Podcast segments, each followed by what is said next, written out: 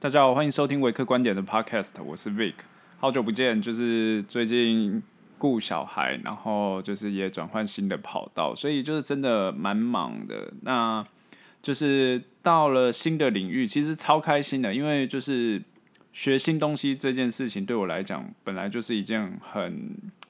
就是我觉得在生命中一直去学习新的东西，发现新的领域的东西，对我来讲其实是很开心的。就是一直在有点像是探索这个世界的感觉吧。所以说，我现在在新领域的部分的话，目前算适应的不错，也过得还不错。之后有机会再来谈这块好了。那我之前有讲到说，就是其实维克观点这一个。这个 fans page 创立的初衷啊，最主要其实就是为了帮助大家可以在药业这一呃这一个产业里面，能够就是不管是帮助到年轻人、新鲜人，或者是想要转职的人，这个就是我其实呃应该说就是创立这个 fans page 最大的初衷，就是希望可以帮助到大家，尤其是在我们去年。到今年，其实都还在被纠缠着的疫情创造的环境之下，这样子。那疫情也有整个改变了整个，其实我不知道，我不知道各个产业是怎么样啊。但是其实你可以去发现说，就是各个呃，蛮多产业就是会有就是工作形态上的改变。举例来讲，好了，你看美国的戏骨，他们 work from home 的状态其实是非常非常的盛行的。虽然本来我相信他们。视讯会议啊什么的，其实都蛮频繁的。但是其实你可以发现说，世界的整个一些工作状态或者是生活形态，都有因为这次的疫情而受到改变。又尤其最近的 Delta 病毒，它的传染力又特别强，然后可能重症的比率又特别高的状况下，这样子。那好，回归呃，回到我就是就是呃，录接下来这一段节目的。最主要原因就是，其实是有点想要把，呃，这个 fans page 就是告一个段落了。因为接下来的话，第一个我也不在药业了，就是之前的贴文有跟大家讲了。第二个是我在药业的所有的经验，我希望就是借由嗯，可能三到四集的节目吧，我自己也还没有规划，但是就是希望接下来的这三到四集的节目。可以告诉你说我在药业的一些经验，或者是呃当业务该有的一些东西，或者是我怎么样做的这些呃，就是等于说是可以讲得更 detail 啦。然后第三点是因为为什么我可以开始讲这些了？因为我不在药业了嘛，我就是等于说就是我已经没有公司的那一套包袱了，不然我以前的时候那个。我以前的时候，就是在药业的时候，我录 podcast，人家问到我，都超羞耻的啊。人家就说：“哎，维克观点哦，Vic 怎样想红哦什么的。”我就呃呵呵呵呵，就只能尴尬的笑笑了。然后或者是说，就是有一些公司的文化比较呃比较详细 detail 的东西的话，我可能不敢讲。但是现在。我我可以讲啦，因为我根本不是已经不是药业的人了，所以我就可以很大方的讲了。那甚至说就是有一些比较特别的，就是跟其他行业比起来比较特别的地方，或者是说比较特别的嗯操作方式，对，这样子讲比较好，就是操作方式都可以拿出来讲，所以我觉得蛮爽的。对啊，对啊。好，那就开始今天的节目吧。主要的话啦，主要的话。我想把这呃就是这样的一个药业人生，我把它好了，就是这个这个部分就把它叫做药业人生好了。把它想要把它分成三个部分。第一个就是说，呃，我想要先简单的第一个部分啊，应该说第一个部分的话，我想要先简单的告诉大家，现在药厂的大概整个环境是长怎么样，然后再来第二个就是。你要如何去遇到这样子的环境？呃，应该说第二个部分的话，应该是说就是对应到呃对应到现在这个环境的话，怎么样的怎么样的生涯规划会是比较好的？第三个是我在业务业务端的实战经验，这样子，我总共会分成三个大部分来讲，这样子。那呃，想想，每个好像一集差不多吧？嗯，对，因为。其实这个这个节目的话，基本上大家也知道，我其实都是没有照稿啊、就是也没有就是写稿或者是怎么样，就大概就是脑中想到什么就讲什么。好，那第一个部分的话，就是其实现在药业的环境，我先跟大家讲。其实你去呃，应该说就是我进到药业的时候，药业其实已经在走下坡了。就是说哈，什么药业已经在走下坡了，不是很好赚吗？不是以前人家说什么哦，进到药业哦，跟医生吃香喝辣的，怎么样怎么样？呃，不是，其实药业在最辉煌的时候，应该是在二十年前吧。二十年前那个时候，因为健保还没有的状况下。但是，一旦健保体制开始之后，其实药业就开始走下坡。为什么？因为健保的话，基本上每年都会因为健保溢价要把药价调降，所以说基本上药业的收入的话，基本上就会受到这样子的政策。那全球的政策趋势的话，其实基本上都是往这个方向走，大同小异。对，所以说。我那个时候其实很久以前了，我不知道大家记不记得，就是以前的时候，我才在那边讲说，其实这个对呃，因为药业是一个非常非常特殊的一个产业，因为它是必须要是救人命的，所以说其实，在会是在政府的监管之下来控制的一个行业，其实它蛮可怜的，就是因为它它可能想要把它的获利最大化，但是会因为社会的观点或者是一些道德因素。然后就变成说他会被限制，其实是被限制哦，不是他自己哦，是被限制他自己的获利。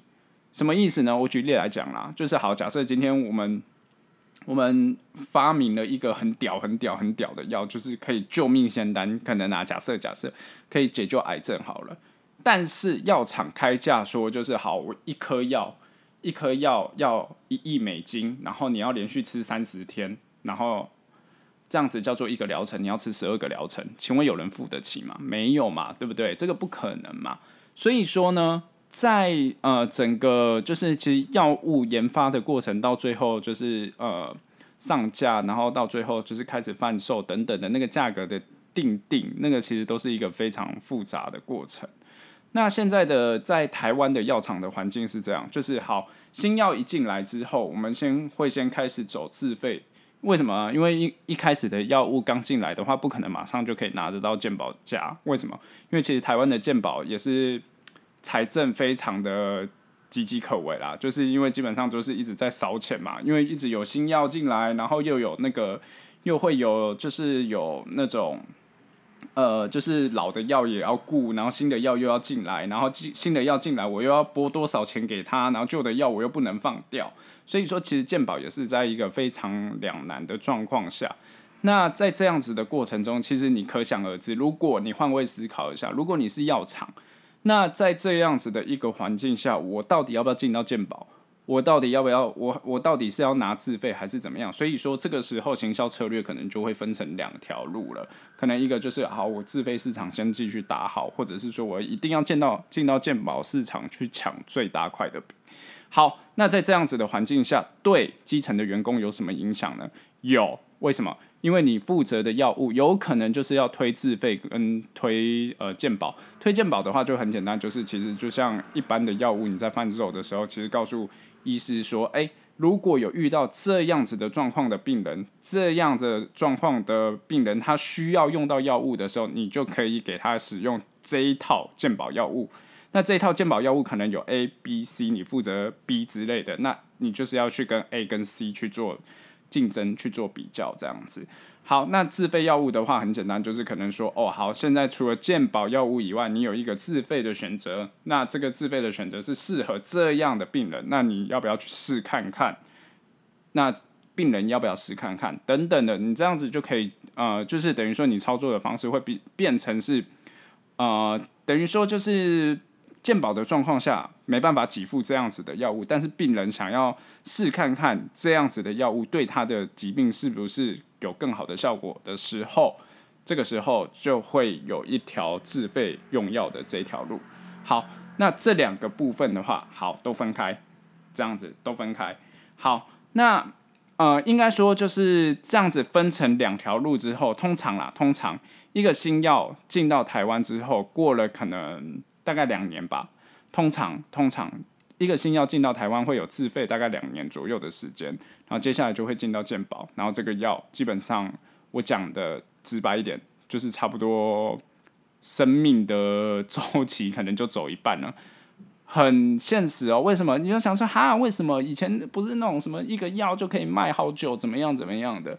呃，因为是这样子的，就是通常一个药，如果说你没有特别去做那种专利保护的话，基本上就是在一个国家的专利保护期就是五年。那你假如说没有去做扩充适应症或者是什么新剂型或者是怎么样的一些去做变更保护这一个药物的话，基本上它专利期就是五年。五年之后就会有学名药来做竞争，竞争的话，基本上学名药因为它没有临床试验的成本的问题，所以说呢。它的成本可以比原厂药物，也就是原开发厂的药物便宜五十 percent 以上，而且甚至是这个是好，假设一百块，它可以从五十块再砍八折，什么意思？就是四十块开始跟政府议价，或者是跟医院议价，那这个时候原厂药物怎么办？没办法，就只能认嘛。对，所以说其实你看哦。你整个听我讲完之后，其实你会发现说，其实，在药厂的话，已经不是像以前那种就是很利基型的。就是举例来讲啊，那个时候我呃，Pfizer 就是辉瑞刚出威尔刚那个时候是直接碾压。为什么辉瑞可以吃那么多药厂？呃，那么多的药厂把国际间大大小小的药厂吃下来，就是靠一个威尔刚。那威尔刚那个是神药，那个没有办法。那你可以看到说，就是其实。呃，有的时候就是一个药物的成功与失败，就是你假如有玩股票，其实你也会知道，就是那种就是成功的话，就是啪啪啪啪涨停。为什么大家对这个药物开发成功的话，其实它后面带来的商机其实是非常大。那药物开发失败呢，就是钱丢到水里就没了。什么意思呢？好，一个临床试验的呃，一个临床试验，我有点忘记平均的金额是多少啊，但是反正也是大概几亿美金啊。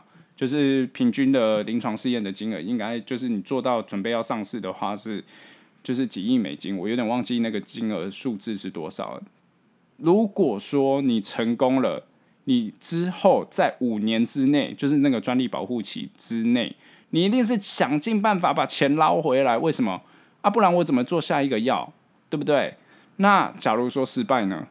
失败就是钱丢到水里没了，这个药。不再啊、不再具有任何的那个商业商业利益的价值，就拜拜，就是几呃，忘记几亿美金嘛，就反正就几亿美金丢到水里，这样子，那你就知道说，其实药在药业这一个行业里面，其实是一个非常非常对药厂来讲，其实算是有点高风险的，呃，有点高风险的一个行业。然后获利又会被限制住，然后又会受到政府的监控，所以我就觉得说，哎，这个产业蛮特别的，就是有点像是特许产业，但是又蛮辛苦的这样子。所以你就大概可以知道说，哦，原来就目前药厂遇到的状况是这样。为什么？因为以前临床试验的规范没有那么严谨，但是现在临床试验的规范，因为伦理道德，因为就是呃各个疾病的演化。呃，应该说各个更对各个疾病更加认识的状况下，所以说其实他们在整个成本的状呃整呃整个成本的管控上，其实是非常非常的困难的。整个成本一定是拉相对于二十年前的话是拉升非常非常非常多的。举例来讲好了，二十年前可能你在卖什么药？你可能是在卖抗生素，抗生素那个时候非常非常的重要。为什么？因为以前的人呃可能。破伤风就可能就出人命了，但是现在呢，破伤风你打一针根本不会有事，或者是说你伤口感染，你根本就是涂个药就好了。以前的话不是，以前的话是你可能就就是那种急性伤口感染的时候，你没有抗生素，你是会马上死掉的那种。但现在的话，因为就是医学的进步，所以说这个基本上以前非常利基型的药物的话，到现在就会变成非常廉价的东西。那现在主流的药物会是什么？主流的药物的话，就会是。去治疗那些困难的疾病，举例来讲，癌症；举例来讲，可能是一些罕见疾病、风湿免疫的一些问题的疾病，或者是说，就是那种像比较利基型的，还有呃比较利基型，可能还会有那种像遗传啊之类等等的那个，我们之后再讲。但是在我们就针对药品这一块来讲的话，其实你会发现说，呃，比较利基型的，除非就是像是那种你在。某个领域里面你是垄断者，这种的话会是利基型产品，或者是说就是你针对某一个疾病你是特别有效的这种药品，这种的话才会是那种所谓的利基型产品。这种的话你在推销上面你就比较不会遇到问题，也比较少竞争者。但是，一旦你是走到啊、不是这两个方向的话，你就会非常非常的辛苦。为什么？因为竞争者会非常的多，而且重点是你可能是。已经没有专利保护的药物，所以说你的竞争者不不一定是来自于其他的原开发厂，你可能是还会面临到其他的选民药厂这样子。所以呢，呃，整个你可以听下来是说，就是说，哎，好像药厂的环境没有以前那么好了，但是现在为什么？为什么就是还是有那么多人想要到药厂去？其实啊，我老实讲，就是。那你可以想看看嘛，那以前好，假设三十年前好，三十年前的台积电跟现在比起来，现在的台积电应该比 三十年前好很多吧？那就是你是你是可以知道说，就是每个产业其实它都会轮动嘛，就是它就是有高有高有低嘛。那药厂现在我觉得啦，对新鲜人来讲算是很不错的一份工作，为什么？因为它算是呃，它算是就是国外厂商比较多愿意还。留在台湾的一个产业，等于说就是呃世界知名的厂商都还在台湾呐、啊，所以说其实对新鲜人来讲，你假如说就是你想要在药业好好的发展，我觉得这个都还不会是一个太大的问题。但是其实你也会遇到一个很重要的问题是，在药业会有一个很很频繁的状况，就是什么？就是组织扁平化。组织扁平化的话，就是讲好听一点，就是你很容易爬上去啊，就是你跳一阶，跳一阶，跳一阶。以前就是可能就是好，以前可能就是好，你是业务专员、副理，然后经理，然后再到地区主管。好，假设啦，假设这个每一间不一样。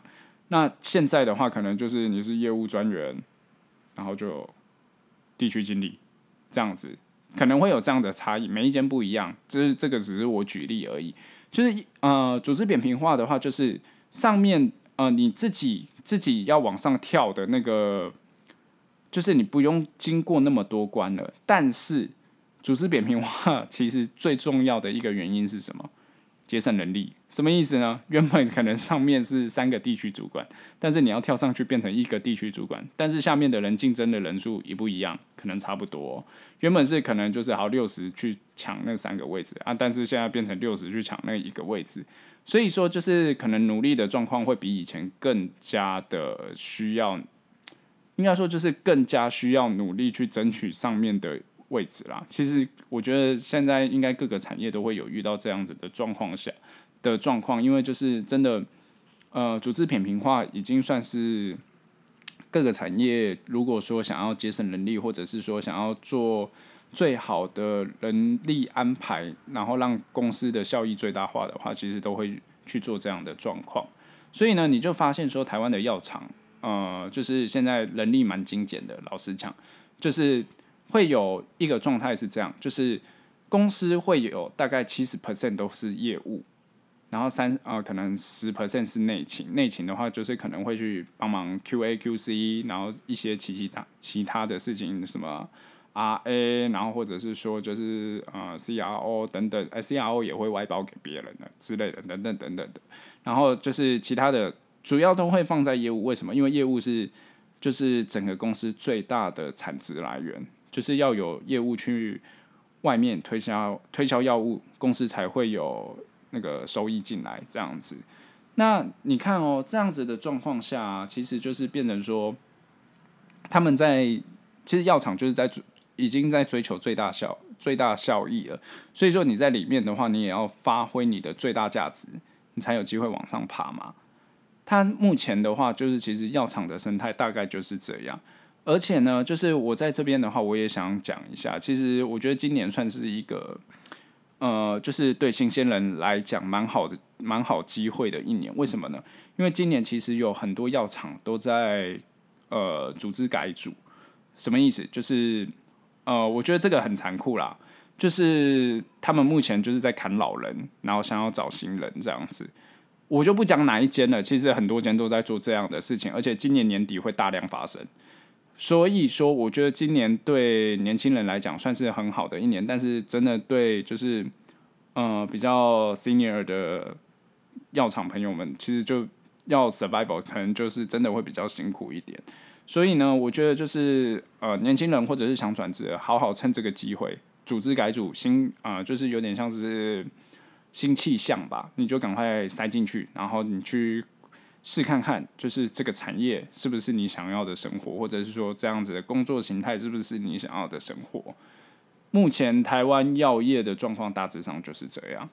好，那这一集其实讲这样子，我觉得诶也讲不错，也讲蛮多了。那就先这样子，准备要又要去顾小孩了。如果你有任何问题的话，你就欢迎你直接到 FB 私讯我，或者是你直接在 Podcast 下面留言，我基本上我都会看的。